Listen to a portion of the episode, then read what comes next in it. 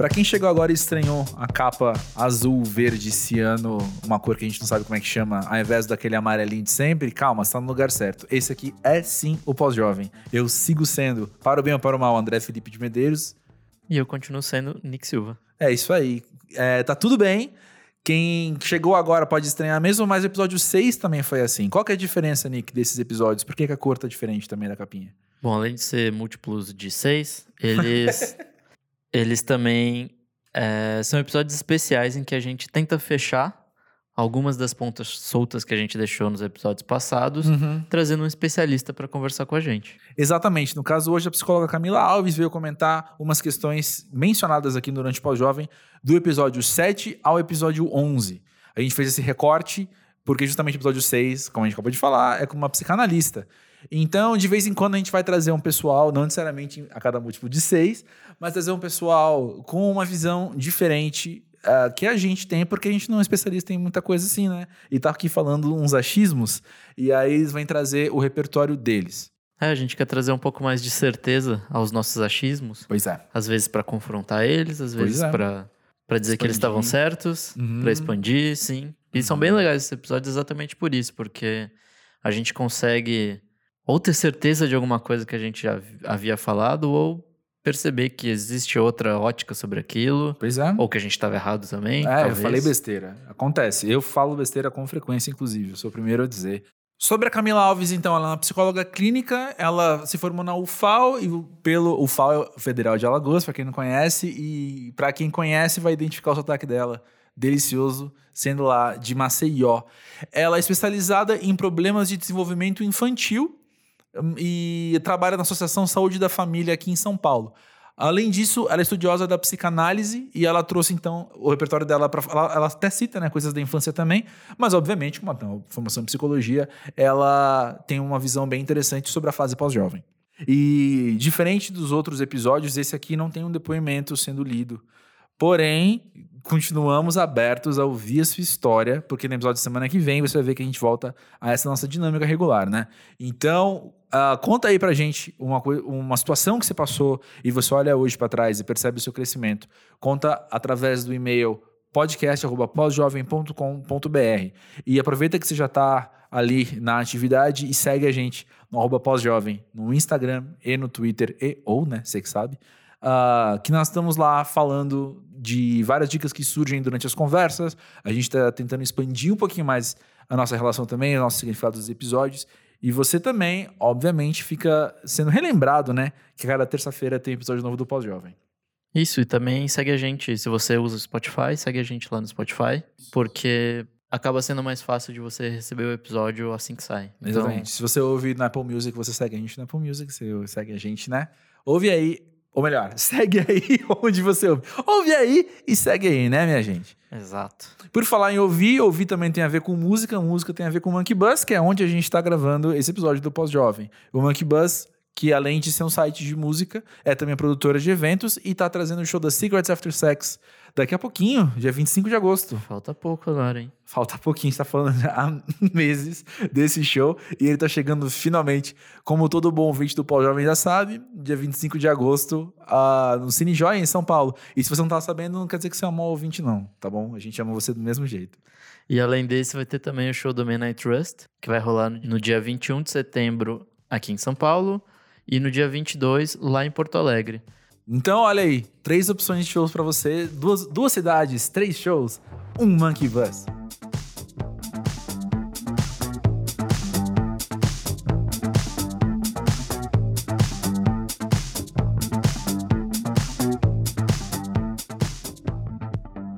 Camila, quando a gente fala em pós-jovem, o que, que você pensa com esse termo, assim? Que, que- como é que você enxerga essa fase da vida? Tá, na verdade eu vou copiar o, o, o que a Amanda falou no episódio 6, porque eu Aham. acho que é bem isso, assim, a extensão da adolescência. E quando ela falou, me veio muitas associações, assim, mas eu diria que duas foram bem pertinentes, porque é. Você falar que a extensão da adolescência é como você não coloca limite. Porque, por exemplo, se a gente fala em crise dos 30 anos, mas acontece aos 22, aos 45, a gente não tem esse limiar. Pois é. E eu acho que estender a adolescência é justamente isso. E também tem a questão de como a gente está lidando com isso na sociedade, porque eu vejo muito a questão de, por exemplo, a gente saía muito mais cedo da casa dos pais uhum. e isso já era, digamos assim, uma passagem para ah, agora eu sou adulto, porque eu saí, eu consigo me sustentar só, enfim. Mas diante de toda a conjuntura política, econômica, social, a gente tem ficado um pouco mais na casa dos pais como forma de, sei lá, uh, adquirir dinheiro primeiro para depois adquirir a estabilidade para depois sair. Uhum. E eu vejo isso como é, realmente a extensão da, da, adolescência no sentido de que não há como a gente colocar um, um limiar, exato. Certo. Começa aqui, termina ali, desse jeito. Eu passo por tantas coisas nessa idade. Até né? porque, assim, a maioria das crises que a gente passa são, tem alguma coisa de reedição do que a gente já passou. Certo. Então, é, o pós-jovem para mim é esse, essa fase dinâmica, digamos assim, maleável, que você passa vivamente, digamos assim, por reedições, que você já teve crises anteriores e está tendo essas crises de uma outra maneira, mas que traz muito daquilo que você já passou antes. Pois é, e por um lado também a gente então tem mais ferramentas para lidar com elas, né? Teoricamente. Sim, teoricamente temos é. mais ferramentas. E, e, assim, teoricamente mesmo, porque tem, tem situações novas, então tem situações que a gente não tem essas ferramentas e se frustra justa, justamente por não, é, por não ter essas ferramentas. Pois é. Apesar é. de, de, já ter experiência, já ter idade, digamos assim. Uhum. E é mais ou menos dessa forma que eu vejo o pós-jovem. É, você citou crises agora, e teve um assunto que a gente estava conversando no episódio anterior com a Carolina Viana, que a gente comentou a hipótese das crises virem de faltas de certeza que a gente tem na vida. Então, eu imagino que é você se ver diante de um, de um abismo, assim, você tá andando numa estrada e a crise, às vezes, é, é você contemplar um, eita, a ponte está quebrada, sabe? Uhum. Não, não sei como chegar do outro lado. E eu penso que isso pode ser uma falta de certeza que você tem na vida e tal. Uh, essa é uma, foi uma, uma definição, nem definição, né? Foi uma ideia que surgiu aqui muito espontaneamente, né? Uhum. Como que você enxerga isso? É, eu vou comentar isso voltando um pouquinho para uhum. trás, no sentido de que crise pode ser o oposto disso. Porque, uhum. assim, o significado da palavra crise, assim, falando etimologicamente, é uma limpeza, uma purificação. Então, é, você pode pensar a crise como esse abismo, esse, essa falta de certeza para onde eu vou, onde estou, quem sou. Mas você pode ver também como uma oportunidade de repensar justamente isso. No sentido de, ok, estou nessa situação, mas o que é que eu faço a partir disso? Então, a crise não é de toda ruim. Tem, quando você olha assim, criativamente falando, bom, você lê um livro ou ouve uma música, a maioria dos compositores e, e escritores falam que veio de um processo assim de tristeza ou de crise e sai coisas brilhantes. Então, eu acho que dá para ver esse paradoxo em relação à crise. Assim, tem a crise que lhe deixa mal, no sentido não sei o que fazer com isso, uhum. mas a crise também vem nesse lugar de preciso é, apurar o que eu sei, ou limpar o que eu sei uhum. e reinventar o que eu não sei ou o que eu sei. É. Mas falando na sua perspectiva, é, é muito importante que a gente compreenda que assim, nós somos seres faltantes. A gente parte de uma falta. O nosso desejo se constitui a partir de uma falta. E, bom, algumas certezas vêm tamponar essa falta, no sentido de que, é, enfim, a gente nem pensa sobre. Muitas vezes, no, no ciclo mesmo da vida, a gente não pensa, não para para pensar e vai levando e vai tamponando essa falta até que chega esse momento da crise e a gente se depara com perguntas identificatórias, assim, de quem sou, por que sou, para onde vou.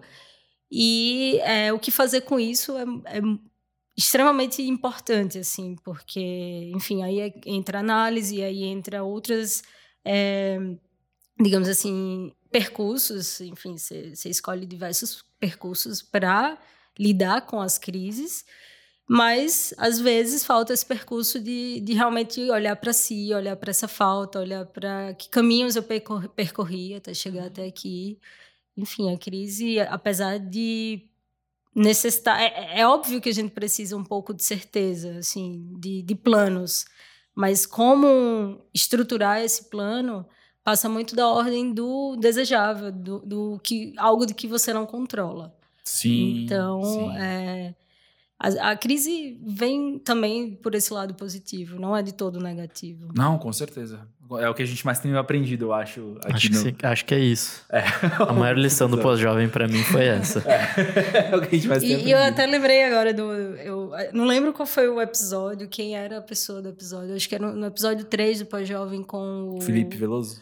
Ele é o do Baleia? Da, da... Não, esse é o 4, Gabriel Vaz. Tá, daí o Nick falou alguma coisa do tipo ah, eu acho que o pós-jovem é questão de mudança. E realmente é uma mudança, é, um, é esse. É, é, tipo assim, você vinha numa linha reta e algo aconteceu que você começa a repensar tudo. Só que esse repensar tudo não é o problema, não é de fato uma crise. Se você olhar por uma perspectiva assim psíquica, é bom que você tenha esses momentos que você pare, que você reflita, que você redite toda a história e que, enfim, você se pergunte realmente quem sou, para onde vou, o que é que quero ser, enfim, que Sim. refaça essas perguntas. Sim, eu fico pensando, eu, eu, eu entendo uma possibilidade de erro na minha fala quando eu falo isso, quando eu digo isso, assim. Mas eu fico pensando que hoje em dia, ainda mais do que em qualquer outra época, porque a gente tem muito mais estímulos do que em outras épocas. Quando eu digo a questão do erro é, eu não sei o que era estar vivo em 1724 para saber se ali as pessoas tinham tempo ou não para refletir sobre essas coisas, uhum. para repensar essas coisas. Uhum. É, eu sei que elas não tinham o repertório que a gente tem sobre o quanto isso é importante, né? Mas ao mesmo tempo eu penso que a questão de a pressão sobre a produtividade, a pressão de você estar tá fazendo alguma coisa o tempo todo e tantos estímulos que a gente tem para roubar nossa atenção e o quanto a gente muitas vezes se apropria dessas coisas para justamente não ter que parar e pensar na nossa vida, né? Estão tirando de fato então essa oportunidade de parar, refletir, meditar, entender melhor, fazer uma autocrítica, fazer uma Sim. autoanálise, uma autorreflexão, ou uhum. com outro também, não precisa ser auto. Mas chegar e sentar com alguém, seja um profissional, seja um amigo, alguém de confiança e falar, tô passando por tal coisa, tô sentindo isso, tô pensando isso agora, né? Sim, e é compreensível, porque assim, é um processo doloroso, sabe? Tipo, você é, vamos, por exemplo, nessa cena ideal, digamos que você está em linha reta e algo acontece, como você falou, ah, agora tem um abismo. Bom, é doloroso você chegar até o nível de, poxa, aqui tem um abismo, por que eu não percebi antes? Ou, o que é que aconteceu para eu não perceber antes? Uhum. Mas é importante que haja esse abismo, ou, ou esses abismos na, na nossa vida, para que a gente repense. E, como você falou, a gente tem digamos, é, repertórios atuais e modernos para lidar com isso. Embora, por exemplo, a própria psicologia seja um repertório antigo, assim, é uma, uma prática antiga. Mas a gente tem repertórios para lidar com isso. Isso que é o importante. Agora, a, é, em que momento a gente vai ao encontro desses repertórios é o X da questão, porque, bom, nós somos seres de desejo, mas a gente tem resistência também. A gente resiste a, a ver o problema, a gente resiste a, enfim, a encarar o problema, a perceber que precisa deixar de lado algumas coisas. E eu acho que, inclusive, o pós-jovem, assim, no sentido de que, é, como eu falei, não sei se a gente já estava gravando, mas que eu falei que a gente reedita algumas uhum, coisas. Uhum.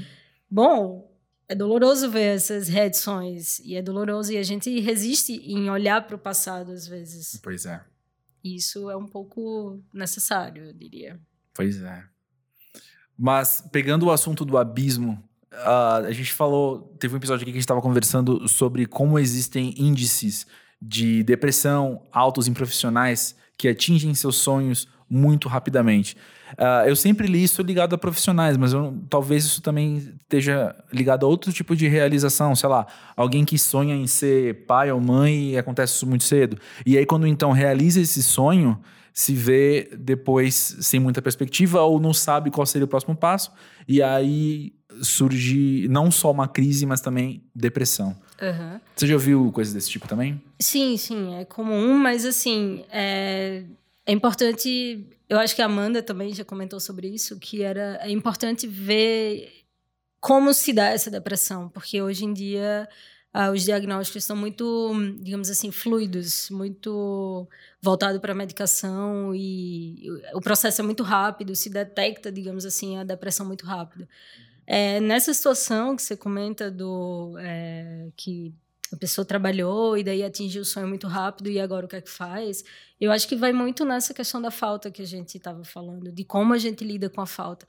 que a gente tem planos muito, por exemplo, eu vou começar daqui até atingir ali. Esse é o meu objetivo. Daí, quando você atinge ali, você para e pensa, tá, atingi tudo que eu queria e agora? O que é que eu faço? Pois é. É, quando eu tava vindo para cá, eu tava ouvindo rádio e um, um rapaz estava. Era um programa de entrevista e o rapaz estava contando uma seguinte anedota que eu vou tentar resumir. Que era um rapaz que estava cavando um buraco, no sentido do trabalho, ele estava trabalhando, e esse trabalho era cavar o buraco, cavar o buraco, e esse cavar o buraco, ele tinha ganhos. Ele ganhava o salário, ele ganhava muito bem, e as mulheres, enfim, tinha essa questão de as mulheres ficavam atraídas por ele e ele, sempre que cavava mais um pouquinho, tinha alguns benefícios. Só que aí ele começou a pensar: ah, será que eu quero cavar minha vida inteira? Será que é isso mesmo que eu quero fazer? E ainda assim continuou cavando, cavando, cavando. Até que o um momento que ele fica triste e fala: ah, não, não quero mais fazer isso. E olha para um campo, e esse campo tem muitas possibilidades de outros buracos. Muitas uhum. possibilidades de cavar outros buracos.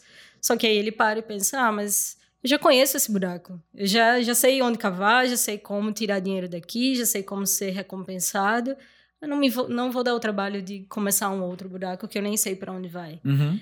É, bom, às vezes é importante que a gente vá atrás de outros outros mecanismos, assim, outros buracos em relação à anedota. Uhum. Porque, bom, a nossa falta está aí, o nosso desejo está aí no sentido de que é preciso continuar a gente, por exemplo, a gente parte do sofrimento, que nós somos seres de sofrimento, e a partir desse sofrimento a gente cria, a partir dessa falta a gente cria os nossos desejos, e os desejos uhum. são criativos no sentido de produtivos. Uhum. E quando a gente consegue tudo que a gente teoricamente acha que, que é isso, que nosso sonho acabou e que eu não sei mais o que é que eu faço, é o momento de reeditar esses é. desejos, é. É, de, de, de, olhar um pouco de como foi construída essa narrativa para que esse sonho venha a se realizar. Uhum. Será que esse sonho é mesmo meu? Será que será que é um sonho que eu quero perseguir até o final? Uhum. E agora que eu consegui, o que é que eu faço? Eu, eu acho que eu sempre vou bater na tecla de ter que reeditar no sentido de olhar para trás e perceber como foi construída essa narrativa, porque você pode parar para pensar assim: é só um sonho que você tem durante toda a vida? Uhum. É só esse sonho e, é, e não tem mais nem, nenhum outro. Uhum. E desse sonho não pode vir um outro sonho. Pois é. São objetivos que a gente. Por isso que eu, eu bato na tecla do reeditar, porque assim, a gente sofre. É aquela coisa, quanto mais a gente tem, mais a gente quer, porque a gente vai sofrendo e reeditando, sofrendo pois e reeditando. É. Então, é. Quando você chega e diz, ah, eu já cons consegui tudo o que eu queria, o que é esse tudo? Uhum.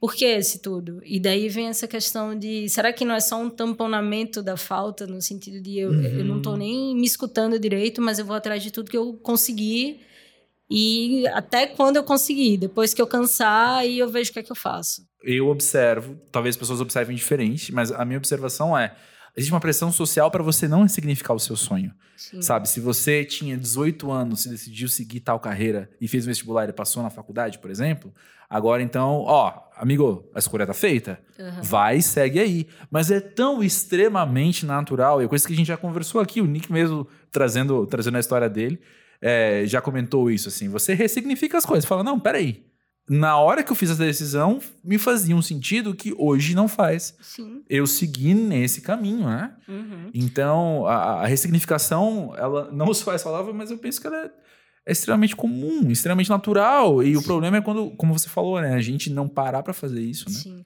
Mas eu também vejo a perspectiva da desconstrução que a gente tem tido atualmente, por exemplo, com o feminismo e com todas essas... Uhum. Uh, não sei, eu vejo, apesar de eu perceber também esse movimento de, de pressão, digamos assim, que se você seguiu por esse caminho, agora arque com esse caminho. É. Também tem esse outro lado de eu talvez vou arcar de outra forma, assim, eu vou ressignificar de outra forma. Isso uhum. é de uhum. extrema importância e acho que é isso que é, quando você fala da crise no sentido negativo do termo que você usou inicialmente, é, eu acho que fala desse lugar, assim, de ressignificar.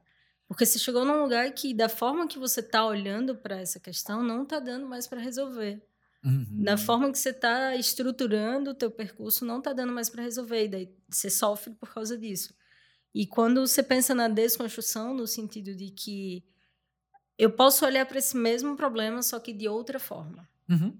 E eu acho que, é, apesar de ter essa pressão social, também tem essa desconstrução social que tem acontecido, assim, principalmente, é, eu falo do feminismo porque é uma coisa que está em voga, assim, que tem é, muitas pessoas tomando para si esse discurso e, de fato, ressignificando outros, outros caminhos e outros significados e significantes, enfim. Sim.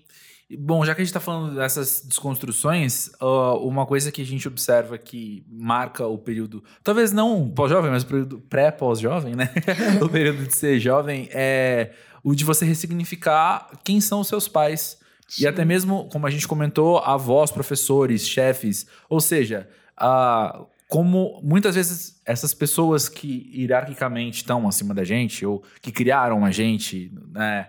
Uh, e a gente sempre, sempre enxergou um certo distanciamento da, da, da pessoalidade delas, passar justamente pelo processo de humanização, né? De olhar e falar, pô, meu pai é uma pessoa, minha mãe é uma pessoa, aquele professor mala meu que fez tal coisa comigo também é uma pessoa e estava frustrado comigo, ou frustrado com a vida, frustrado com, sei lá, uhum. aquele chefe que fez tal coisa também estava frustrado com as coisas dele, ou lidando com sonhos, lidando com as crises, né? Sim, sim. E aí a gente, a gente comentou aqui como isso acaba sendo um processo um pouco pertinente à nossa idade também. A minha experiência pessoal é de. Eu passei por essa humanização, eu não vou saber dizer quando, mas sei lá, 19, 20 anos talvez. Uhum. E só que hoje eu sigo dando passos à frente nessa ressignificação, nessa desconstrução. Assim, seja em conversas, seja em. Eu acho que isso, isso era para ser uma introdução, uma pergunta, mas agora eu tô fazendo uma palestra, né? Então vou já. Continue, deixa eu aproveitar. Eu tive uma situação faz, faz exatamente um ano, que foi aniversário do meu avô, que foi essa semana, inclusive, então foi no ano passado, que teve uma festa que foi a primeira vez que eu tava com algumas pessoas da minha família uh, estendida, assim, a família não hum. imediata, uh, quando adulto, ou quando pós-jovem. E aquela personalidade da fulana que eu sempre entendi de tal jeito, ah, porque ela é uma mulher forte, bem-humorada, tal, não sei o quê. A gente conversando, a primeira vez eu li e falei assim: nossa, é um mecanismo de defesa dela. Ela ser assim. É, uma pessoa que, que não faz parte do, da dinâmica que eu comentei aqui, por exemplo, teve, foram alguns exemplos assim durante a noite, mas é, não era só os meus pais, não era só os meus avós, mas essa prima da minha mãe também eu tive que passar, ou melhor, não tive, né? Eu tive a oportunidade de passar por um processo de humanização dela e de enxergar ela também como mais pessoa ainda do que eu achava, né? Bom, assim, termos bem simples, a gente poderia resolver isso falando, ah, você é empático em relação a essas pessoas. Mas como eu acho que é, digamos, mais anterior ainda, é, eu talvez para explicar eu poderia pensar na questão de posições, assim, quando a gente hum. a gente a gente se estabelecem posições durante toda a nossa vida.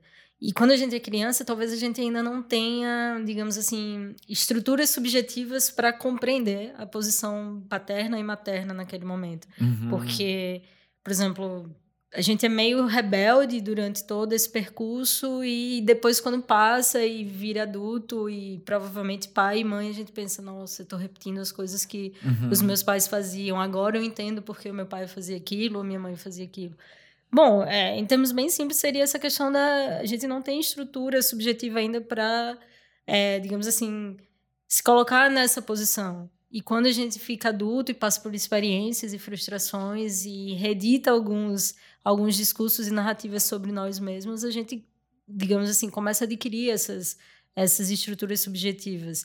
E eu queria até, inclusive, fazer uma pergunta no sentido de que você acha que a gente só compreende, digamos, a humanidade dos pais e das mães quando nós mesmos nos tornamos pais e mães? Ou você acha que isso é um, um processo, assim, de... Ah, eu acho que eu consigo compreender o que, é que aconteceu com os meus pais e com, minha, uhum. com as minhas mães, enfim. É, é tirando essa, desse lugar. Sim, sim. Pessoalmente, eu nunca fui pai. Uhum. E eu compreendo melhor os meus pais, justamente nesse processo, um pouco, um pouco mais, cada vez mais. Tem a ver também com conversar com amigos meus que são pais, por exemplo. Sim.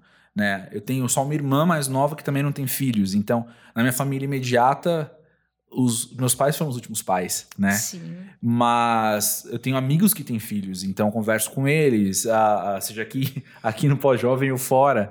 Conversar sobre isso me ajuda a compreender. Então, a- a- acho que a única resposta que eu posso dar, Nick, eu não sei como é que que você vai falar, mas a minha resposta é: eu compreendo melhor do que eu compreendia antes, Uhum. mas desconfio que inteiramente ou, ou, ou na completude, no 100% que eu sou capaz de compreender, seria de fato sendo pai. Uhum. É, Eu não sei, pra mim é uma questão de repertório mesmo, de você ter ferramentas pra lidar, que é o que você acabou de falar, né? De construir na sua cabeça o que estava passando na cabeça dos seus pais naquela época X que Uhum. aconteceu aquele evento. Então, pra mim tem muito a ver com isso, mas eu acho que nu- nunca vai ser compreender 100% a cabeça de alguém, assim, Sim, tipo. sim. Sempre É há mais falta, perto. né? E, É. sei lá, eu não compreendo a minha, às vezes, sabe? Sim. Tipo, eu compreendo a dos meus pais. Tipo, lógico que não. Então, pra mim tem isso, assim, é de repertório, de do que o André acabou de falar, de estar em contato com pessoas que são pais ou que, sei lá, passaram por situações assim, ou assado. Então, acho que tem a ver com isso. É, eu, eu penso que você trazer essa pergunta também, estruturada desse jeito, vem de coisas que a gente ouve por Sim. aí, de tipo, você. Seja, seja aquela clássica coisa que, que a mãe fala, você vai entender quando tiver a minha idade, né? Mas também, às vezes, do de uma pressão social que a gente tem também do das pessoas do outro se colocar como incompreensível muitas vezes, sabe? Do tipo, você não me entende porque você não passou pelo que eu passei. Você não me entende porque você e tal. Só que eu penso que nessa dinâmica a gente vai falar, é, de fato, eu não te entendo, porém então me ajuda. Então, porém, deixa eu buscar minhas ferramentas pra entender melhor, Uhum. porque senão eu vou fazer o quê? Então me virar pra um lado, vir você pra um canto e eu pro outro, porque eu nunca vou te entender e Sim, acabou? Nessa, nessa questão que você falou, é como se não houvesse o laço, né? Tipo assim, É. você não sabe o que eu tô passando, então não dê pitaco, então não se envolva, então não crie laço comigo, porque. Exato. E eu acho que chegamos no ponto que a gente tava falando é, em off, né? A questão de como. Mas já já a gente comenta de novo. É, que a gente. Como lidar com essas, digamos assim, personalidades tão opostas à nossa, Uhum. no sentido de eu não concordo nada com aquela pessoa, e aí eu simplesmente viro a cara e vou embora, ou Uhum. tento minimamente compreender ou colocar a minha posição, assim. Eu acho que é importante que a gente faça essa crítica, assim, porque nesse sentido que você está falando, parece que a gente só vai lidar com iguais. Pois é. E daí, quando a frustração vem, e nessa figura do chefe, que você não escolhe seu chefe, então Uhum. em figuras que você não escolhe, Uhum. como é que lida com essa frustração?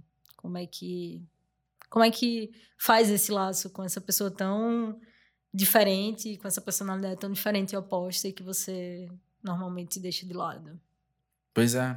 Pois é. E é isso. Eu nunca fui pai, mas eu posso estar aberto a compreender o que é ser pai Sim, a partir de, de, de conversa, a partir de. Voltando ao tema que você falou, de, de empatia também. sim. de cultivar isso. Mas já que a gente está nesse assunto, então, teve durante a, a conversa com o Miguel de Castilho no episódio 10, a gente comentou, e foi até uma situação que eu trouxe e eu misturei vida real com hipótese e saiu uma bagunça depois do meu exemplo. É a ficção, já que a gente tava falando de livros, né? É, Já que ele é, exatamente, tá falando né, de livro, então eu também romantizei aqui a vida real.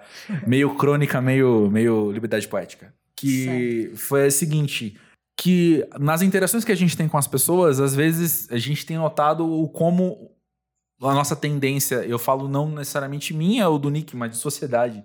No Brasil contemporâneo, ou talvez em São Paulo, enfim. Na realidade que a gente está dialogando aqui, a, a gente sente uma, uma pressão, uma necessidade, entre muitas aspas, de categorizar as pessoas. E a partir daí, então, eu decido não só com quem eu me relaciono, mas mas como, enfim, mas, mas ah, uma relação de estabelecer quem é o vilão da história, muitas vezes. Eu até então criei aqui na, na, na ficção da vida real um vizinho que faz um comentário super machista no elevador e eu não tenho tempo de virar para ele naquele momento e falar: ah, então, cara, eu entendo que você está falando isso, porque eu, eu, eu compreendi a sociedade machista que a gente vive, então a gente tem esse ponto de vista. Mas, ó, vou te falar uma coisa: eu estou aprendendo que, na verdade, se a gente. Pá, pá, pá, pá, pá, pá, pá, pá, o mundo vai ser um lugar melhor depois.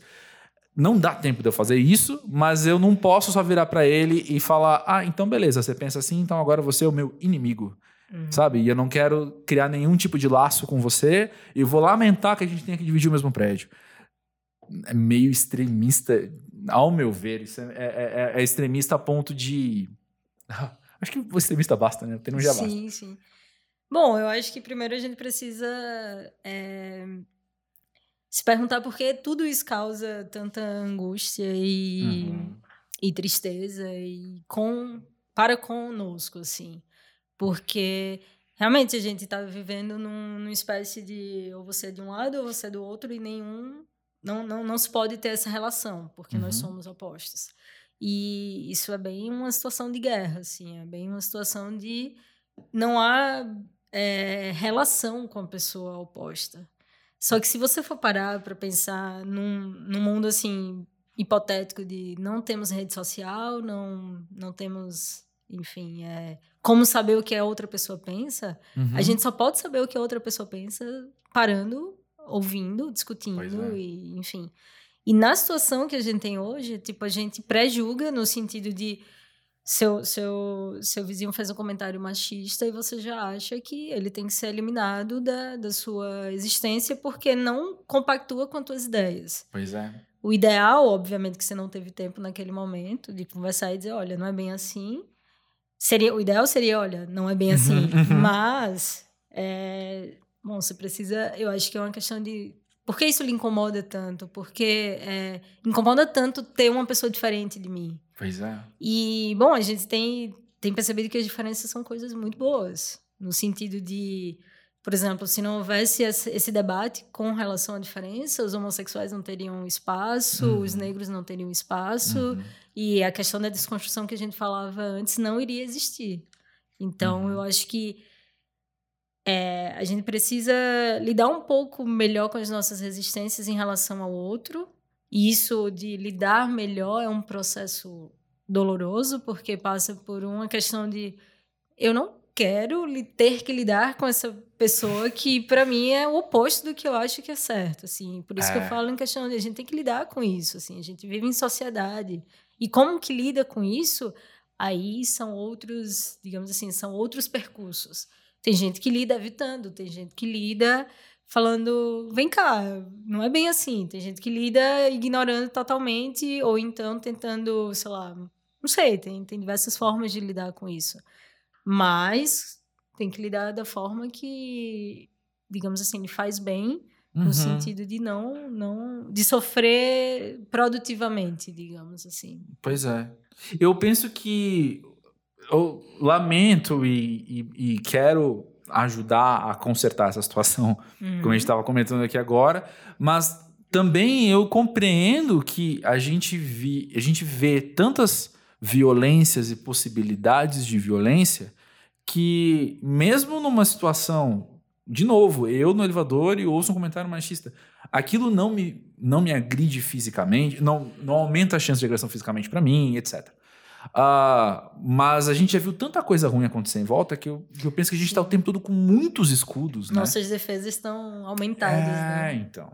E aí, qualquer, qualquer fagulha já causa um incêndio, né? Sim, Dentro sim. da gente também. Meio complicado.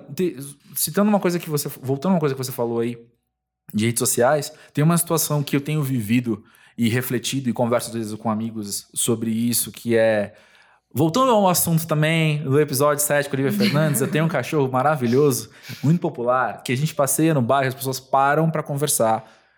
Não comigo, com ele, né? As pessoas querem brincar com ele, mas isso tem me forçado uma socialização que, que eu penso que só quem tem cachorro conhece, sabe? Uhum. Que é de andar pelo bairro e, e conhecer as pessoas, as pessoas sabem quem você é não, não sabe nem meu nome, mas sabe que eu sou o dono o do dono. boi e querem brincar com ele, me cumprimentam. Então eu tô andando sem ele também, a gente se cumprimenta. E às vezes rola uma piadinha, às vezes rola um comentário, às vezes rola um comentário do, do é, friou, né? Às vezes, mas enfim, a gente conversa e no fim das contas são conversas muito agradáveis, com pessoas que se mostram ali também para mim agradáveis. E, e tem sido uma ruptura com uma dinâmica disso que a gente estava falando, do outro ser sempre alguém incômodo, por causa também da superficialidade do que a gente tem conversado. Em que eu faço um contraponto, por exemplo, com redes sociais. Eu falei isso como fosse brilhante, sendo que foi de onde eu parti o raciocínio. Gente, perdoa. Eu, eu sou confuso, vocês já, já me conhecem agora. Mas nas redes sociais, é, todo mundo já teve, eu acho, aquela, aquela situação de, pô, fulano parecia legal, mas ele tá falando cara besteira, sabe? Uhum. Fulano aparecia da hora, mas olha só como tá se comportando. O tempo todo. Cada vez mais, né? O tempo todo. E aí isso, né, na verdade, é uma dinâmica muito recente da humanidade. Porque a, a, o que eu tenho experimentado, então, andando com meu cachorro pelo bairro, é como a humanidade sempre viveu, na real, né? Que é de, e aí, tudo bem? Tudo bem? Você? Tudo bem? E eu gostei de você, ponto. Uhum. você é legal, gostei de você. Só um preciso... parênteses, acho hum. que talvez essa seja uma percepção que o mundo era mais legal antigamente, porque você não conhecia é... direito as pessoas. É verdade aí. É mais, é mais lenha nessa fogueira. com certeza. Mas e aí? Mas então, qual o problema das relações superficiais, assim? Porque, assim, uma, uma relação superficial, em termos do que você uhum, coloca, uhum. é tipo, você se coloca muito pouco. Porque você não é o André, fulaninho e tal, você é o dono do cachorro e fica ali na superficialidade. Isso não uhum. tem problema nenhum. Uhum. O problema, talvez. Não, não, não vou usar essa palavra pro, problema, mas quando a gente fala em relações mais, digamos assim, profundas, é porque quando. Para você ter uma relação mais profunda, você também tem que se doar. Pois é. E na é. superficialidade, é. você ah, não precisa fazer, digamos assim, todo esse processo. Não precisa pensar se aquela pessoa gosta ou não de você, o que é que você uhum. precisa fazer ou não. É superficial. Então, talvez até seja mais leve justamente por isso. Porque é, superfici é, é superficial. Quando a gente fala em relação, é essa coisa que se doa, né? Você, você vai descobrir coisas em você que você não sabia porque você deixava oculto ali e acha eu, tô falando assim numa relação hipotética de, de uma relação amorosa, desejosa, uhum, uhum. no sentido de que para você ser amado você tem que amar. Uhum. Você se coloca nesse nessa digamos assim dualidade, partindo do pressuposto que o outro é igual a você. E na superficialidade não, na superficialidade você tá sei lá em outra posição. Você tá ali, mas pode não estar. Tá. Pois é. Não tem essa é uma relação meio fluida mesmo, assim. Você não a pessoa fala com você todos os dias, mas você nem sabe quem é. Pois é. Mas aí no momento que você tiver esse interesse e quiser, ah, eu gosto daquela pessoa, acho que eu vou tentar ser amigo. Tem muitas questões, porque tem a frustração de, pô, será que ela vai ser querer também? E se ela não então. quiser, então, como é que vai ser? Então, que legal que você chegou aí, porque é onde eu ia, exatamente onde eu ia levar a gente agora, que é uh, essa superficialidade que a gente tá falando tem sido para mim refrescante. De verdade, assim. É, Imagina. Eu, eu, eu nem sempre gosto de interagir com as pessoas, mas eu tô ali naquela situação e para mim é, é, suave, é tranquilo. Uhum. E é exatamente o que você me falou. Exatamente, porque não sou eu. Né? É uma figura minha ali apenas, Sim. né? Uh, só que o contraponto disso é justamente redes sociais e como as pessoas estão construindo sua própria personalidade ou seu perfil nas Sim. redes sociais. E a gente pode olhar como isso também sendo superficial. Uhum. Porque é o filme que você viu, é o livro que você leu, é a festa que você foi, é, sei lá, a foto de casal, que seja, mas ainda não revela você por inteiro. Revela você muito superficialmente. Só que aí existe uma pressão grande. Sabe? Eu quero agradar, eu quero que você me veja de tal forma.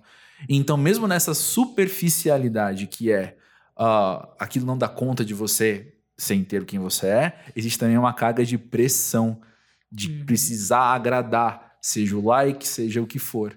E, inclusive, de propósito, faz, faz um tempinho eu mudei o meu banner no Facebook. Eu odeio o Facebook. E aí eu tenho que usar por causa das páginas que eu administro. E aí eu mudei o meu banner do Facebook por um, só uma frase dizendo: Esse não sou eu, essa não é a minha vida. Eu achei importante dizer isso, assim, tipo. Uhum. Por mais que, que, ah, Meus amigos me conhecem e meus amigos partilham de, de, de perspectivas muito parecidas, pontos de vista muito parecidos, na verdade, né? Mas a pessoa que. X, você mesmo, Stalker, ou quem mais aparecer por ali e tentar entrar no Facebook pra, pra ver quem eu sou, cara, não sou eu. E aquela não é minha vida. Não adianta. A vida é outra coisa. Aqui, que eu ainda tô tendo tudo que eu, que eu compartilho, às vezes suando, às vezes não, mais ou menos. Tudo que eu compartilho aqui também, eu tô editando, né, no sentido de um recorte que eu escolho mostrar, e revela muito mais. Porque sou eu falando em primeira pessoa mesmo uhum. e tentando, no exercício de tirar as minhas máscaras. Mas ali no Facebook, falar que eu li um livro, amigo, isso não diz quase nada sobre mim, só diz que eu li aquele livro. Sim, sim. É, a questão da rede social e da, da construção da autoimagem e dos, das edições que a gente faz da nossa própria história ou da nossa própria foto, enfim. É, é muito assim de como a gente quer que o outro veja. Uhum. E eu, eu faço, eu sempre faço, quando eu vejo alguma foto, é, enfim, interessante no sentido de por que essa pessoa colocou essa foto agora, assim. Uhum. E é, eu nem sei se eu posso falar isso, mas tem uma, uma tese de mestrado que vai sair agora em julho de uma estudante lá da USP que ela fez um trabalho justamente assim para onde a gente está endereçando os nossos selfies. Uhum. E isso é uma questão bem ampla, assim, nosso self, eu mesmo, para onde eu estou me endereçando, qual é a posição que eu quero alcançar, e o self no sentido da foto, para quem eu estou, por que eu estou postando aquilo, a quem eu quero atingir.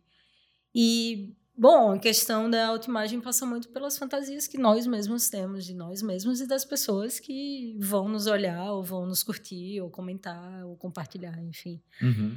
E eu acho engraçado a questão do, do stalker, porque quando você começa, é tipo, você se identifica com alguém na rede e começa a stalkear e vê, ai, gosto daquilo, gosto daquilo, e daí quando você conhece, nossa, mas não era aquilo que eu imaginava. Que eu projetei, né? É, exatamente, é uma projeção, imaginação da Uhum. parte, da sua parte também, como uma pessoa que está olhando.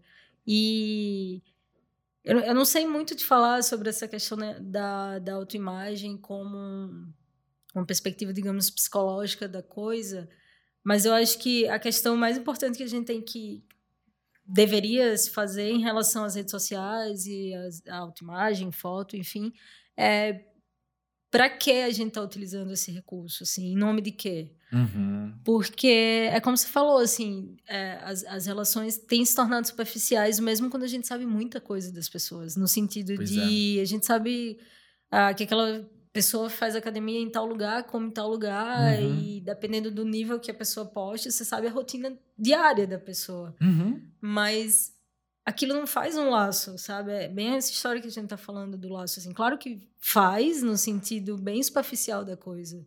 E quanto que a gente quer fazer esse laço?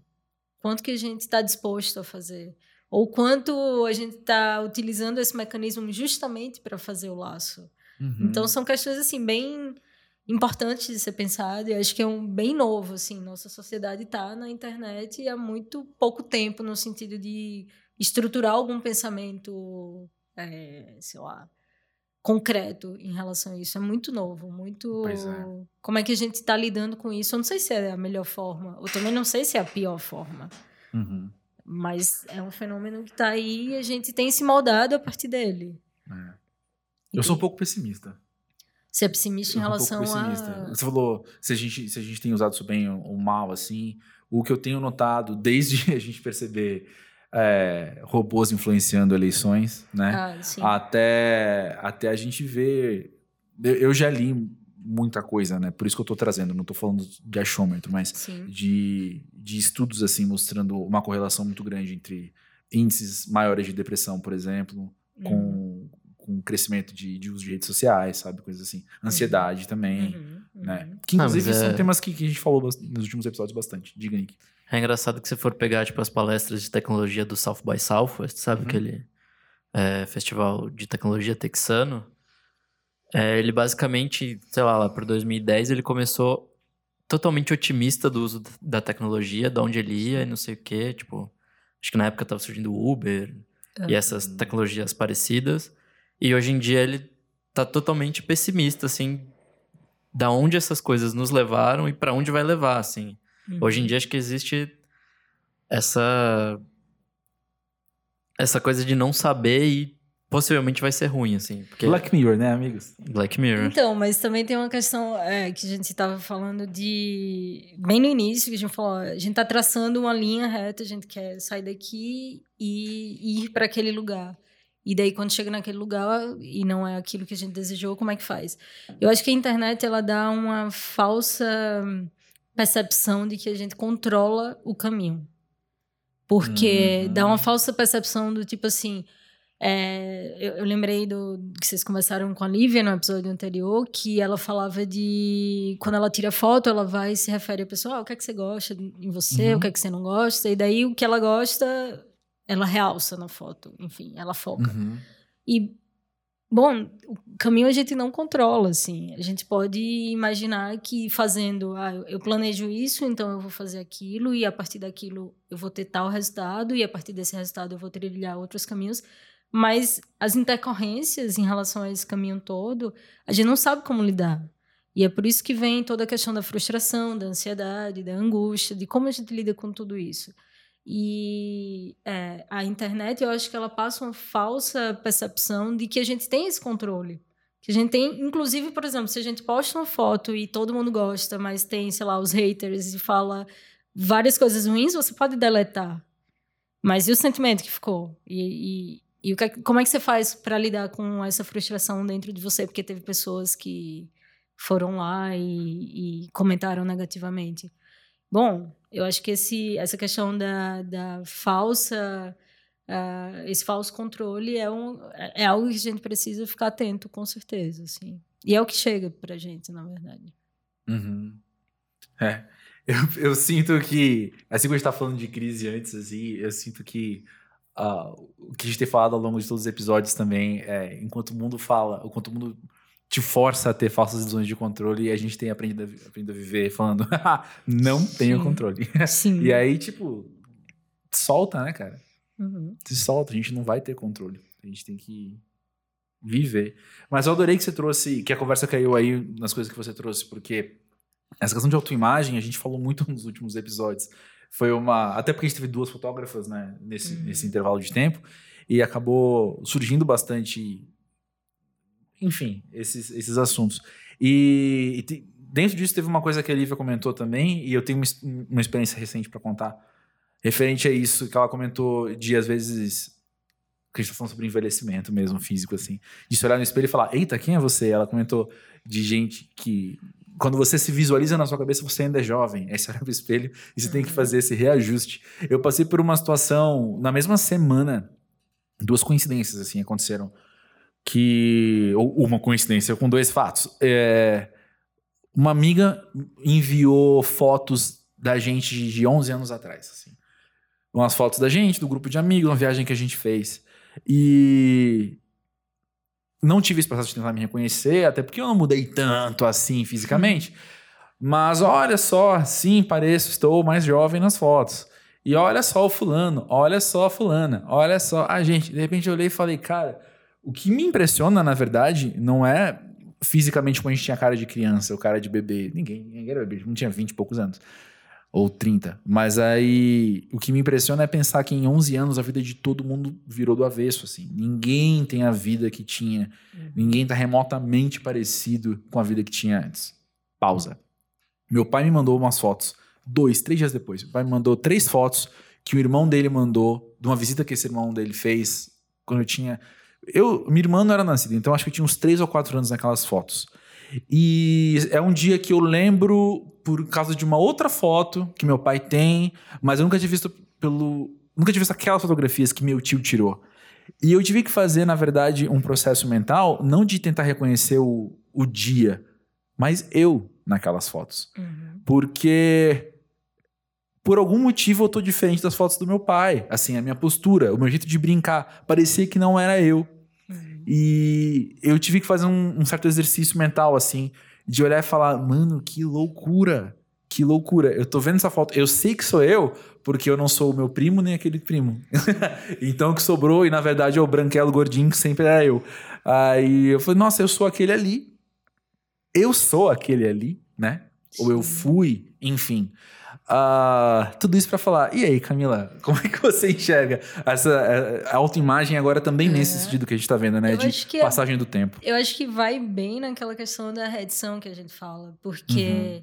quando a gente é criança, tem pessoas ditando pra gente o caminho. Tem pessoas diz, dizendo a partir dos desejos dela o que quer de você, o que é quais são as expectativas que, que você siga o caminho, digamos assim. Uhum. E você vai seguindo o seu caminho, você vai fazendo escolhas. E eu acho que teve um episódio aqui no Pós-Jovem que você falou dessa questão. Ah, quando a gente tem 15 anos, a gente vai escolhendo tudo que quer. E daí, quando vai ficando mais velha, tipo, ah, eu não quero fazer isso. Faz escolhas, seleções. Uhum. E eu acho que essa questão da autoimagem pelo retrato, né? Que você traz uma cena de 4 anos e depois de 20, sei lá quantos anos. É justamente isso, porque naquele, naquela foto primeira, você nem sabia os teus anseios, nem sabia o que, é que você queria. Você era moldado, digamos assim, pela Uhum. ideia dos teus pais em relação aos desejos dele, deles, no caso. Uhum. E na de 20, você já percorreu um percurso. E você pode olhar para aquilo com propriedade, no sentido de, nossa, como eu era 20 anos atrás, eu nem achei que eu ia chegar aqui, sabe? Pois é. É, são as suas adições no sentido assim de, de repertório mesmo. O que é que você, que é que você é, escolheu para você ou que escolheram para você? Acho que na, na foto mais nova foi alguém te escolhendo e por isso você não teve essa identificação instantânea. E Uhum. quando você olha para uma foto que você já teve esse repertório, já teve essa experiência, você pode até lembrar no sentido de, ai, nessa idade eu gostava de tal coisa e hoje em dia eu odeio, é uma coisa que eu não gosto de fazer. Você tem repertório, você tem estrutura subjetiva para dizer assim, ah, isso foi uma escolha, isso não foi. Uhum. Digamos, arcar com teus com teu desejo mesmo, assim, no sentido de percorrer e conseguir se ver ou não naquela imagem. Porque tem Uhum. muito isso também, de você olhar para uma foto nem tão antiga assim e falar, nossa, quem é essa pessoa? Eu não, não, não imagino que eu era assim, não imaginava que eu era assim, porque hoje eu sou muito diferente. Uhum. Ou porque hoje eu fiz escolhas que são opostas ao que eu imaginava que eu fa- faria, enfim. Uhum. E quanto olhar olhar pro espelho? Como assim? Olhar pro espelho e falar, nossa, sou eu? Peraí, esse cabelo branco aqui. Peraí, essa barriga aqui. Acontece, né? Né? É o tempo passando e como você vai ressignificar esse tempo, assim, no sentido de. E agora, eu acho que. Eu lembrei agora da questão que você falou, acho que também no, no episódio com do episódio 4, que você falava assim, não sei se foi você exatamente, mas falava. A gente tá ficando velho e a gente tem que aproveitar as- o tempo mais, tipo, melhor, assim, no sentido Sim, de tem que aproveitar, tem que Uhum. aproveitar melhor, porque tá. Será, assim? Será que, que, que tá ficando sem tempo, sabe? Uhum. Será que tá ficando. tá chegando nesse limite? Ou é só uma ressignificação no sentido de. Ah, eu não quero mais fazer isso, eu posso fazer outras coisas. Uhum. Não é necessariamente o fator tempo, embora exista o tempo correndo, no sentido de, da idade. Uhum. Mas como eu falei antes, o inconsciente é atemporal. Você não, não tem como determinar teu, tuas vivências e ah, aquilo ali foi naquela época. Você pode até datar, Uhum. mas você não pode determinar por quanto tempo aquilo vai te influenciar. Pois você não é. pode, sei lá, tem, como eu falo muito de reedição, é tipo você sonha uma coisa que te remete a algo muito infantil e você pensa, nossa, isso ainda tá ainda tá reverberando aqui dentro, como é que faz? E é bem isso de no fundo a gente sabe que sabe, mas finge não saber. Uhum. E como a gente encara isso é justamente essa. A gente pode encarar dizendo, ah, eu vou encarar tudo, agora vou fazer tudo porque o tempo tá acabando. Será? É, penso que isso também tem a ver com, com lógica de consumo, né? Porque Sim. a gente é muito bombardeado com. com... o capitalismo foi, um, foi uma sacada muito importante do, É. do, do inconsciente atemporal, no sentido de que É. eles compreenderam que a gente sofre e consome, e sofre e consome, e consome cada vez mais que sofre. Não no sentido de compulsão e tristeza, ah, tô triste, vou comprar. Não tô falando nesse sentido, tô falando no sentido de sempre há algo novo no mercado Uhum. que supostamente você precisa ter aquilo. Supostamente. Gerar desejos, no caso. Gerar né? desejos, exatamente. Eles foram bem sacanas, entre aspas, em relação a isso. É, eu tava outro dia numa palestra com umas marcas e dentro, dentre as marcas tava. Era uma de cosméticos. E era uma palestra sobre a missão e sobre. Ai, gente, esqueci agora a, a frase. Mas era sobre ideologia e, e missão e como você. A sua marca tá a favor de algo maior do que. para a sociedade, enfim. Aham. E aí tinha essa marca de cosméticos estava falando justamente quando eles desenvolveram tal produto que eu não lembro agora como chama, etc. Eu, não uso esse tipo de cosmético, então eu não sei como é que isso funciona. Mas era alguma coisa meio anti-rugas, assim. E aí eles fizeram questão de nunca falar a palavra rejuvenescimento. Porque eles falaram, você nunca vai ser mais novo. Ponto. Uhum. Você não vai ser mais jovem. Ponto. Isso não existe. Uhum. Então, se isso não existe, eu não vou criar na pessoa, então, essa ansiedade de. de enfim, de querer ser mais jovem, porque eu não, quero, não vou prometer. Ela, ela não vai. Ela não tem 45 hoje, vai ter 23 amanhã. Isso não vai acontecer, né? O anti-rugas, aí ele é, é, é um uso prático, né? O resultado dele é prático. Ah, a ruga ali vai diminuir. Não quer dizer que você está mais novo. Uhum. Então não é rejuvenescimento. É Mas- apenas anti-rugas. É, mas por outro lado, é tipo, tuas rugas determinam de fato quão Não jovem é. você é, É, ou pois é. quão adulto você é, ou quanto. Eu acho que é, a gente tem que considerar a passagem do tempo. Mas, Sim. obviamente, que é como a gente passa o tempo, no sentido de como a gente constrói, se estrutura e narra a nossa história, é muito mais importante de quanto tempo você está narrando essa história, sabe? Não sei se eu fiquei Uhum. se eu falei claramente, mas no sentido assim, é importante que a gente pense na passagem do tempo, que vai ter um fim, vai ter um limite, Uhum, ok. uhum. Mas como a gente faz isso e como a gente estrutura quem a gente é dentro desse tempo, desse, dentro desse limite, é o que importa. Pelo menos para a psicologia, no sentido de que como é que você está se estruturando? Como é que você está narrando a sua história? É você mesmo que está narrando a sua história? Uhum. Ou você ainda está presa na narrativa de outra pessoa? Uhum. Pois é. Eu, eu penso que é muito mais interessante você aproveitar o melhor que você pode, o tempo que você, a fase que você está passando, do que tentar prolongar uma juventude ou prolongar, prolongar enfim, Uhum. voltar à juventude, né? Isso é meio bizarro. Outro dia, ó, vou expor pessoas, embora não expor porque não vou citar nomes, mas um amigo meu colocou Botox pela primeira vez. Ó, pessoal, se você tem amigos legais, homens falam sobre essas coisas também. E aí um amigo meu veio me contar que colocou Botox pela primeira vez. E aí eu, como, como amigo, né, eu fiz uma... Teve um momento de zoeira também. Mas aí eu conversei com ele e falei, mas por quê? Qual que é a questão? E ele falou... Estavam falando eu colocar por causa das rugas. E aí isso me deixou um pouco preocupado, né? Porque, eu pensei, Uhum. bom, enfim. A maneira com que ele tava Uma lidando com- pressão ali. com a Uma pressão, pressão. externa dele e tal. E aí eu até fiquei pedindo foto. Falei, não, manda foto, deixa eu ver como é que ficou e tal. Não, tem que demora tanto tempo pra fazer feito, não sei o quê. Mas no fim, é, a gente teve toda uma conversa meio breve, assim, e leve, só de falar assim, tipo, cara, tá, você quer, você quer colocar Botox? Claro, vai, né? Você coloca Uhum. e tal. Mas, mas 100% tudo bem não colocar, sabe? 100% tudo bem você ter rugas aos trinta e tantos anos. Totalmente normal, totalmente Sim, natural. É a ideia que, assim, as suas escolhas têm que partir de você. Uhum. Você que tem que estruturar as tuas escolhas a partir do teu desejo, a partir da tua falta, a partir da- do teu arcabouço mesmo, o que é que você tem Uhum. para estruturar isso. Porque senão a gente vai cair muito na, na questão de julgamento. De, Claro, sim. ai, botou botox, então pra quê? E na outra perspectiva, é tipo, ah, ele quis fazer, então tá tudo bem. Claro, a zoeira, na verdade, foi pro outro lado, assim. É que não vai ter graça fora daquela conversa. mas eu fiquei falando que ele ia aparecer aquelas, aquelas atrizes hollywoodianas, sabe? Que Sim. tem O 70 Ken humano. anos e que não conseguem. Oi? O Ken humano. Quem humano, é. Eu fiquei falando que a gente não conseguia ver se você tava rindo. Eu fiquei, a zoeira foi pra esse lado, na verdade. Sim, não foi sim, nem da escolha em si. Foi do possível consequência que Sim. era um exagero, né? Daí, era, daí é brincadeira. Eu faço muita piada ruim mesmo, gente. Acontece.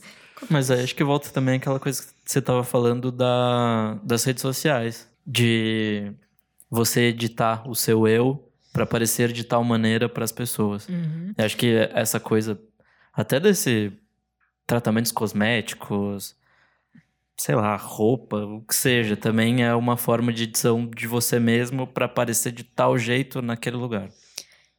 É, mas concordo, mas assim, talvez a gente esteja muito na perspectiva do corpo. Uhum. E, e quando eu falo assim, e editar, é, é no sentido assim de. se- por exemplo, eu quero fazer botox, eu quero fazer cirurgia, eu quero fazer, eu quero mudar completamente quem eu sou. Mas se isso passa pelo teu discurso, pelo teu desejo, e se você tá ok com isso, tudo bem. Uhum. Mas se você está fazendo em função de o olhar do outro importa muito mais do que o meu próprio, de que a minha própria elaboração para chegar no final e dizer, ok, eu vou fazer essa cirurgia, vou fazer o botox e vai reeditar tudo que eu tenho aqui do corpo, arque com isso. Subjetivamente, arque com isso. Agora, como vai arcar, aí é um, todo um processo. E é, a gente está na perspectiva do corpo, né? No sentido de se eu editei alguma coisa no meu rosto, no meu corpo, então eu não sou esse eu autêntico. Bom, a gente está falando em perspectivas diferentes. Eu, quando eu falo em redição, é nessa questão de você. Se você tomar uma atitude de, de mudar completamente o teu corpo, você precisa antes saber se você tem, digamos assim, estruturas subjetivas para lidar com isso. Uhum. Porque, de fato, é uma transformação. E é, acho que cai um pouco na, na questão da rede social, sim, da autoimagem. Mas nessa perspectiva de. Não é corpo só. Quando uhum. eu falo em redição, é redição subjetiva. Sim, mesmo. sim. Não, isso, está claro. Eu, eu penso que, que quando, quando você falou isso também, Nick, está é uma edição, né? Existe também edição nesse sentido, né? Sim. Mas, ó, vou falar, gente. Vou falar sinceramente. Eu tava pensando nisso hoje de manhã. Tá, hoje é sábado, sol. E aí eu tava andando com o meu cachorro e passou um cara que eu não vou saber prever a idade dele, assim, né? Uhum. Mas ele era mais velho, ele tinha o cabelo todo 100% branco. E tava correndo. E correndo legal, assim. Uhum. E eu falei, cara, é.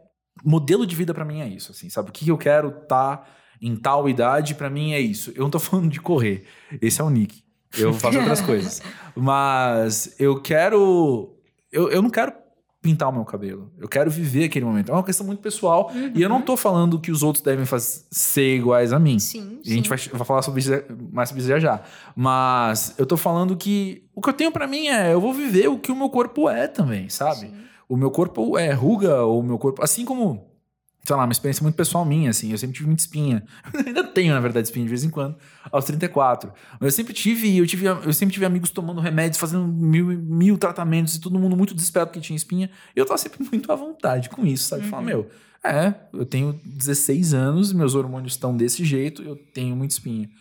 E, e hoje, onde eu tô, é, eu vejo meus amigos uh, pintando o cabelo na sua maioria pintando o cabelo. Sim. Eu tenho pouco cabelo branco, sim, mas eu fico pensando que eles estão chegando e eles vão vir para ficar. Sim. Sabe? Eu quero. Meu, eu quero ser aquele cara gato de cabelo grisalho, sabe? Sim. Eu quero ser o cara que tá só disfarçando e tentando de novo rejuvenescer muitas vezes, né? É, a forma ah, como você quer lidar com isso. Exato, é muito né? pessoal meu. Sim. É muito pessoal meu. Mas já que a gente tá falando isso do outro e de empatia, também no episódio com a Amanda Ramalho, a gente estava comentando sobre a nossa perspectiva, ou melhor, a nossa postura ao escutar o outro.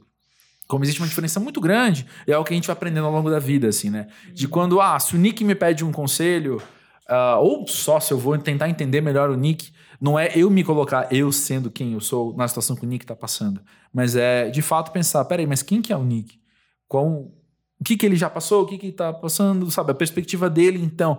Ou melhor, dentro da, do, do, do ponto de vista em que ele tá, do ponto enfim, do lugar onde ele ocupa hoje, como é que eu posso entendê-lo melhor, uhum. né? Uh, eu penso que também, talvez se ligue a uma coisa que a gente já falou lá no começo hoje, a gente na pós-juventude tem mais ferramentas para poder fazer isso, né? Uhum. E poderia ou deveria aproveitá-las, né? É, eu penso na questão assim, é...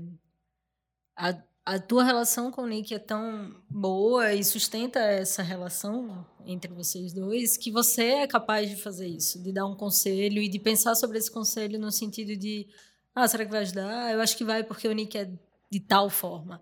Você é uma relação, é, é uma relação transferencial. Vocês estão ali e, e eu, por exemplo, se eu chegar nessa relação de fora, eu não vou entender por que você deu esse conselho. Sei lá, numa situação eu daria outro. Uhum. Mas na relação de vocês, parece que foi da melhor forma, digamos assim, foi o melhor conselho que se poderia dar. É, eu tô falando, obviamente, hipoteticamente, mas é, essa questão de se colocar no lugar do outro para dar um conselho e para, sei lá, conseguir analisar de fora a vida do outro, é, pode ser uma, uma pegadinha, assim, no sentido de: será que você consegue mesmo? Pois Ou é. você, você só, só faz isso porque há uma relação aí entre vocês, já há uma relação estabelecida e assim vocês fizeram e deu certo sempre. Uhum. Entende? É, é uma questão de se pensar, assim. Não sei se. É que eu acho que também parte do pressuposto que você vai se colocar na, na posição daquela pessoa e não sei o quê. É, você conhece aquela pessoa e todo o resto. Então acho que entra nisso- bem nisso que você falou mesmo, de É tipo. te um- conhecendo, eu. Eu me É, eu autorizo posso- a, é. a utilizar esse lugar. Eu vou dar um exemplo bem tosco, assim. Quando, quando. Não sei se vocês já viram uma relação entre mãe e bebê. Uhum. Que é, por exemplo, o bebê chora. Você que tá fora da relação não sabe, não imagina nem porque o bebê tá chorando. E chega a mãe e fala, ah, é fome. Ou então, ah, é cólica. É tipo. Tem lugares. é, tipo, a gente ocupa lugares, a gente ocupa posições. E nessa posição que você relatou com o Nick, você está numa posição que você conhece, você já está extremamente estabelecida essa relação. Uhum. E eu que estou de fora, eu posso pensar, nossa, mas esse conselho foi péssimo, não, não vai ser assim, sabe? Não, Uhum. não deveria ser assim, mas bom, nessa relação só vocês que podem meter a mão, digamos assim, sabe? Entendi. E que instrumentos você consegue imaginar assim de empatia fora de uma relação íntima, sabe? Fora de uma relação que é construída. Por exemplo, eu e o Nick a gente se conhece há anos, tá? Mas e quando eu vou lidar com o outro? E não tô falando agora de conselho, não tô falando de lidar mesmo, de, Uhum. de como eu enxergo o outro. Então, quando você se relaciona, seja o nível que for, por exemplo, você vê uma coisa na TV e aquilo lhe toca, é porque ele lhe toca. é É algo que não é só identificação. Você Uhum. transfere sentimentos e afetos para aquela. pra- Você, é na medida que você transfere, transferem para você também. É Uhum. como se fosse. Como é que você explica, por exemplo, você chorar com a notícia triste na TV que não tem nada a ver com você? Ou Uhum. Como é que você fica a noite sem dormir por causa, sei lá, do 11 de setembro? Vamos viajar Uhum, um pouco, uhum. sabe assim? São coisas que tocam em você. E as relações é justamente isso, afetos. Você transfere afetos e as pessoas transferem as coisas, ou o mundo transfere afeto para você. Uhum. Então, assim, a empatia é uma palavra que resumiria, entre aspas, muitas aspas, é essa coisa, assim, de... Ah, eu me, me senti tocado com aquilo, apesar de eu nem conhecer a pessoa, apesar de nem saber a história, não sei nem se aquela pessoa é certa ou errada na vida, mas eu me, me identifiquei com Uhum. aquilo, eu me transferi naquilo. E as Uhum. relações, elas partem por essa energia, assim, esses afetos que você não sabe explicar, mas só vai, sabe? Com- Sim. eu falei só vai porque eu lembrei de você apresentando um show em algum lugar aqui no Pós-Jovem, que você falou, ah, só vai. Aí eu lembrei. Só vai, gente. Só é isso aí. vai, é. Não, Eu adorei que você falou isso agora do, do 11 de setembro e tal, porque no Cancún, o livro do, do Miguel do Castilho, do episódio 10, o, o, o Joel, criança para adolescente, ele tem um subtexto ali de. de eu aí, ó, eu psicólogo amador de novo, né? Tentando. Não sei se é ansiedade, não sei o que, que é, mas de como ele fica tocado com o episódio na, naquela escola Columbine, Sim. nos Estados Unidos e com o desenvolvimento do Palace 2, que é inclusive algumas quadras de onde ele mora, ou não lembro a proximidade, mas enfim, é, é ali perto, e tanto que ele vai ver os escombros e tal. E então, legal, quem, quem já leu Cancún vai identificar um pouco mais também da história. Aí, quem não leu, mais um mais incentivo. A gente aqui já leu. Eu não li, vou, vou, vou utilizá-lo como incentivo. Não, vale a pena mesmo. E por falar em livro, Camila, você trouxe umas dicas de livro pra gente Trouxe. conhecer mais o universo pós-jovem também? Então, eu vou indicar o Começo do Fim, que é foi bem interessante, porque assim, quando eu recebi, você me convidou, e a temática tem um pouco a ver, assim, nessa questão da temporalidade. Tá tudo conspirando, então. É, aí foi, foi quando eu decidi, de fato, assumir esse lugar aqui e aceitar o seu convite. Brincando. Mas, assim, é um livro bem bacana, que eu não vou dar spoilers, claro, mas que fala sobre essa diferenciação da temporalidade, digamos assim, no sentido de que o tempo, o tempo que transcorre, o tempo do, do relógio, da data, do momento, ou o tempo, digamos assim, psíquico no sentido das marcas que Uhum. deixam. Uhum. E o que é que a gente faz com essas marcas que o tempo deixa? A gente reedita, a gente vai lá olhar, a gente ignora, e, enfim. É um livro muito interessante. E se eu tiver espaço, eu também queria dizer um livro Tem, tem que espaço. eu sempre eu sempre indico esse livro independente do tema. Eu queria indicar o livro da Eliane Brum, que para mim é a melhor jornalista da, da época, Uhum. assim, da época não, acho que é a melhor jornalista, ponto e que é Os Meus Dois Acontecimentos, que é um livro autobiográfico e que eu acho que fica muito claro, assim, mesmo para quem não tem, digamos, a visão psicológica da coisa, fica muito claro a importância dessas reedições. Porque ela é alguém que fala abertamente sobre algumas marcas dolorosas da vida dela E o que ela fez, inclusive a própria saída dela de ser escritora hoje, como essa redição das marcas. Sensacional. E, e, eu acho que é um livro. E é um livro bem pequenininho, assim, coisa de 100 páginas. E você lê numa tacada, assim. É muito, muito, muito interessante. Fica a dica aí para essas duas leituras. Pô, com certeza. Obrigado pelas dicas. Eu, o da Helene Brum eu tô paquerando já há um tempo para ler. Ah, Acho que tenho... é um incentivo que eu precisava. eu tenho ele, caso precise. Ih, aí pronto. Agora... Melhor ainda. Melhor ainda. Agora não tem nem desculpa mais. Camila, obrigado pela sua participação aqui hoje com a gente. Poxa, Foi obrigado muito vocês. Muito precioso, muito rico tudo que você trouxe, tudo que a gente pode conversar. Obrigada a vocês e vida longa, o pós-jovem. Sou, sou fã assíduo, hein? Ó, oh, melhor ainda. Muito obrigada, valeu mesmo. Sim que é bom, valeu.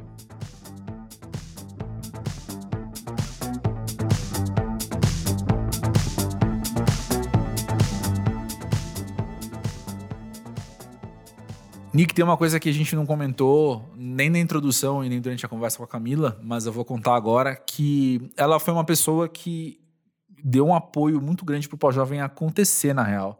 Porque a gente se conheceu há uns meses e naquela situação eu acabei contando para ela. Falei, ah, tenho esse projeto assim, assim, assado. E ela na hora falou, meu, é isso. Ela falou, meu, porque ela não é paulistana, né? igual eu. Mas ela falou, sim, faça isso. Isso é muito legal por causa disso, disso, daquilo e tal. E a gente teve uma conversa super legal sobre isso. E nas semanas seguintes de vez em quando ela me cobrou, assim, sabe? Falando, e aí? E aí? A gente fala, usa a palavra cobrança, as pessoas acham uma conotação negativa de cara, né? Mas nesse sentido, não, ela tava me encorajando, na real, né? Ela tava me perguntando porque ela também queria ouvir. E como ela mesmo deixou claro aqui, ela ouve. Ela falou. Sim, ela conhece assim. vários episódios. É. Eu fiquei, caramba. pois é, pois é. Especialista em pós-jovem, não só faixa etária, mas em podcast pós-jovem. É, eu acho legal. E eu mesmo não sabia dessa história de bastidores. Porque. Porque eu sou cheio de segredos, cara. Exato. Eu achei que você soubesse disso. Não. é isso, pessoal. Tamo aí. Revelações ao vivo acontecendo. No episódio passado também tinha a questão do Petri ter gravado com a Carolina Viana no clipe da Anitta. E você também não sabia. É verdade. Eu sou cheio das cartas na manga, pelo jeito. Olha aí. Fica me escondendo das coisas, tá louco. Mas é isso. O episódio eu, eu penso que cumpriu muito bem o seu papel, né? De chegar e, como o Nick falou, é, encerrar as pontas que estavam abertas. Ou encerrar, não, um novo fôlego também, né? Pra gente pensar em várias coisas. É, acho que se for pensar em pontas soltas, é mais amarrar uma, umas outras é, e é. criar um fio ali de pensamento que liga tudo. Uhum. Acho que foi um uhum. pouco isso que a gente tentou fazer, assim, de tentar dar um nozinho ali para juntar tudo e fazer algo mais coerente com o que a gente já tinha feito atrás. É, eu, eu penso que também um desafio pra gente vai ser a partir desse episódio, já que pela segunda vez a gente foi confrontado com essa ideia, a gente parar de falar crise com uma conotação negativa, né? negativo. Né? Pois é, acho que a partir de agora Aí a gente aqui no Pós-Jovem vai ter que falar pra crise sorrindo, sabe? crise! sabe, a gente poder trazer, trazer essa, essa perspectiva, né? A gente já já aprendeu e foi reforçado isso e tá na hora de colocar em prática que as mesmo, crises são né? bem-vindas, na verdade, né? Uhum. Abraça a crise. Exato. E eu tinha falado que eu tive um grande aprendizado fazendo o, uhum. o pós-jovem. Acho que esse é mais um, na real, de crises são bem-vindas e vamos enfrentá-las aí, vamos nessa. Uhum. Com certeza, concordo super. E por falar em aprendizado, conta aí uma situação que você aprendeu com a vida. Pode ser com o pós-jovem, como já aconteceu em outros episódios, gente que, que mandou um depoimento contando o que aprendeu com o pós-jovem. Ou com a vida, né, cara? A gente sempre aprendendo tanta coisa. E, e quanto mais quanto mais a gente ouve dos outros, mais a, gente aprende também pra gente, né? Acho que foi meio óbvio o que eu falei, mas não sei se vocês entenderam. Gente, obrigado pela compreensão. É, manda aí o seu depoimento para podcast.pós-jovem.com.br, porque a gente quer te conhecer melhor também. A gente quer ouvir sua voz e quer aprender com sua história. Só para encerrar, ou melhor, antes de encerrar, Pós-Jovem é uma arroba também no Twitter e no Instagram, e a gente tá lá fazendo bagunça de vez em quando. Então, segue nós. Bora lá. Arroba Pós-Jovem no Twitter e no Instagram. Segue a gente lá. Fechou. Então, você ouviu duas vezes, então agora não tem escolha, pessoal. É, semana que vem voltamos à programação regular, então com uma capinha amarela e, e um convidado ou convidada surpresa, vocês vão ou ver. não múltiplo de seis. Ou não. é, episódio 13, a gente podia fazer um Halloween antecipado. Já era. Enfim. Gente, agora valeu. Eu tô pensando nisso. Gente, valeu aí e semana que vem tamo junto de novo. Até mais, gente.